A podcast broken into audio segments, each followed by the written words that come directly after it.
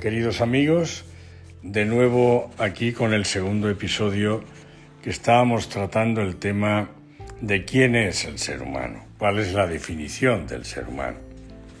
Veíamos en el anterior en el tema anterior que hemos tratado que al, al, ser humano se lo ha definido de muchas maneras, como animal social, animal político, animal de trabajo, en fin, animal estructural, lingüista, etcétera, etcétera. Y veíamos que, no, que ni todas las definiciones juntas, ni una sola, dan razón todavía de quién es el ser humano. Y habíamos llegado a la conclusión de que el ser humano era un espíritu con un psicosoma inhabitado por la divina presencia constitutiva de Dios en él. Vamos a empezar de aquí, de este punto. El espíritu, decimos que el ser humano es un espíritu psicosomatizado. ¿Qué estamos diciendo? Que tiene un espíritu que está unido, asumiendo un psicosoma. ¿Qué es esto de un psicosoma?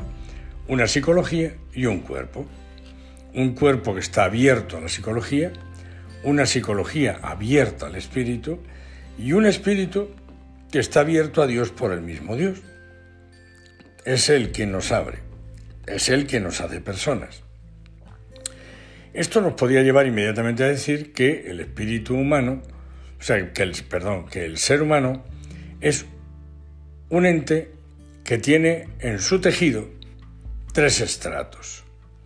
Un estrato biológico, que es comprobable por cada uno de nosotros, un estrato psicológico y un estrato espiritual. ¿Dónde está dónde reside la potestad, el poder, el dominio. Como persona, en el espíritu humano está ese poder.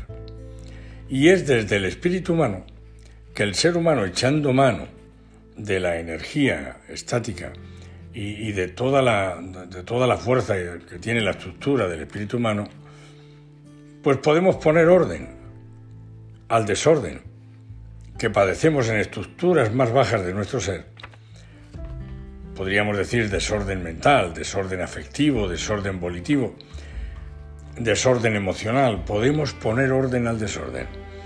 Y es ahí donde el ser humano echa siempre mano para poner orden a esto. ¿Cuántas veces en el ámbito de la vida sexual se ha dicho que la sexualidad queda en manos del instinto? Como si realmente no fuera algo que el ser humano puede puede, echando mano de su libertad, pueda gobernar o pueda educar, porque la palabra más que gobernar sería educar. Pues claro que puede educarlo, si echa mano de su espíritu y de, la, y, de, y de toda esa divina presencia de Dios en él, puede, puede educar maravillosamente la sexualidad y pues se demuestra, por ejemplo, en el mundo animal, la sexualidad queda sujeta a olores, a danzas, el ser humano es el único que en función de su libertad puede hacer mm, vida sexual o puede ser el acto sexual cada vez que se le ocurra y, claro, y la otra persona acepte, eh, sin contar eh, ni siquiera periodos difíciles o no fértiles de la fecundidad de la mujer. Luego, la sexualidad está ordenada a la libertad y, la libertad tiene necesidad de estar formada por el espíritu. Pues si nuestra libertad no está formada por el Espíritu, mm, no está formada por el amor que hay presente en ese Espíritu, porque Dios está presente en él, si la libertad no la formamos con el amor, pues o no la formamos con nada, o la deformamos o la dejamos que crezca libre como una especie de planta salvaje. Claro, eso no ayuda al ser humano. No es esa la visión que le otorga el espíritu al ser humano. Es decir, la libertad ahí estaría entrando en un campo que, porque la libertad no puede ser en el ser humano para, para que hagamos lo que queramos, sino para que elijamos siempre lo mejor, lo más sano, lo más noble, lo más perfecto, lo más puro. Eso es, para eso es la libertad que se nos ha entregado en el espíritu humano. Entonces, volviendo al tema, para agotarlo un poquillo, ¿no? El ser humano es formalmente un espíritu psicosomatizado es decir, tiene un cuerpo, tiene una biología abierta a la psicología, una psicología abierta a su espíritu y un espíritu que se abre a los dos y al mismo tiempo se abre a Dios. Está abierto al absoluto. Decíamos ayer que decíamos en el, perdón, en el otro tema anterior, que hay, un espíritu formalmente, se puede decir que es un espíritu psicosomatizado, y hay, podemos hablar también de un espíritu trascendentalmente espíritu psicosomatizado. ¿Y esto qué significa? Pues que hay un espíritu, en este caso, que está inhabitado por la divina presencia constitutiva de Dios. Dios está presente en lo que ha creado, absolutamente en todo. No está de la misma forma en una piedra, por ejemplo, o en el universo, que está hecho de muchísimas piedras, el universo entero, y, pero hay un vestigio de Dios.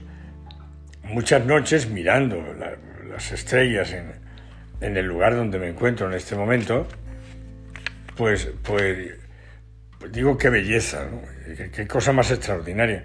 Hay ciertamente hasta en el caos una belleza, en el posible caos que puede haber en este universo. Luego, en, el mundo de las cosas y sus fenómenos hay un vestigio de Dios. Dios eh, eh, refleja en las cosas, reflejan de alguna manera eso. Pero en los seres vivientes, no personales, también está Dios presente. Y está presente reverberativamente. En los animales se ve mucho más claramente el reflejo de Dios. Lo, estoy hablando de los vivientes no personales. Y en los seres humanos hay una divina presencia constitutiva de Dios que es intrínseca. Y, ahí es donde, bueno, pues Cristo dice en el capítulo 10 de, de, San Juan, dioses sois. ¿Qué significa esto? ¿Que somos divinidades? No, somos deidades. Divinidad es Él. Pero se lo dice claramente a los, a los que le estaban interpelando, ¿no? ¿Por qué os resulta extraño que yo me llame hijo de Dios si vosotros sois dioses? Eso lo dice la Escritura en, este capítulo 10 y la Escritura no puede mentir. En el Antiguo Testamento, en el Génesis, encontramos hagamos al hombre a nuestra imagen y semejanza. ¿Qué significa que el hombre es imagen y semejanza de Dios? Pues claro, no es una divinidad, pero sí que es hijo de Dios, es idea de Dios. Dios ha puesto en el espíritu humano lo mismo que Dios es. Exactamente lo mismo. Lo que pasa es que Él es absoluto, es divino, y en Él todo es divino. Y en nosotros, que somos deidades, que somos finitos, pues es finito, pero tenemos verdad, bondad y hermosura finitas. Tenemos las virtudes que en Él son divinas absolutas, nosotros las tenemos finitas. Y, así, con todos los valores, pero todo ese mundo no, no se puede explicar sino desde el espíritu, no, no desde la carne. Yo algunas veces he querido explicar el tema de la libertad humana tratando de explicarlo desde la biología, porque como la gente se empeña tanto en esto del materialismo, yo digo, vamos a ver qué tiene de verdad esto del materialismo, por lo menos partiendo de la experiencia íntima. Y entonces lo que se descubre es que desde el punto de vista de los mecanismos, estamos hablando no de la materia, sino de la vida, que es mucho más que la materia. Desde los mecanismos de la biología no podemos explicar la libertad humana, por ejemplo, que es un, uno de los atributos más importantes del espíritu humano. No podemos explicarlo. El, el mecanismo cuando se hace libre, lo que produce es la muerte. Ahí tenéis el tumor u otras enfermedades. Los mecanismos no pueden ser libres. El mecanismo por sí mismo no puede explicar la libertad humana, pero tampoco puede explicarlo la complejidad de la psicología. La psicología humana es complejísima, es un complejo de funciones variables y todas sujetas a modificación.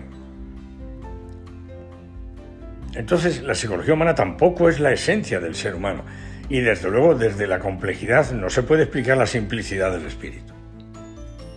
Habría que decir que a la materia le conviene la compositividad, a la psicología la complejidad, porque es muy compleja, y a veces me atrevería a decir que hay psicologías que son retorcidas, y al espíritu la simplicidad. Si no tuviéramos esta simplicidad en el espíritu, sería muy difícil pensar, reflexionar e incluso hacer ciencia.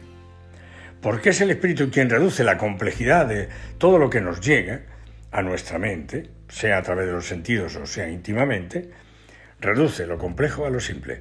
Puedo hacer un juicio porque hubo una reducción. El espíritu en su simplicidad es capaz de permitirnos todo esto. Bueno, para sintetizar rápidamente, porque hemos llegado ya, en fin, esto es un poquitín más largo que el del otro día, el espíritu humano, el perdón, el ser humano es un ente que tiene tres estratos, biológico, psicológico y espiritual. Estos no están separados, están maravillosamente unidos. Es el espíritu el que asume el psicosoma, por eso hablamos de espíritu psicosomatizado, y es el espíritu el que tiene toda la fuerza y todo el poder para poder poner orden al desorden mental o afectivo que padezcamos en algún momento de nuestra vida. Un abrazo a todos, espero que me hayan entendido un poquillo, aunque sea un poco solamente. Gracias.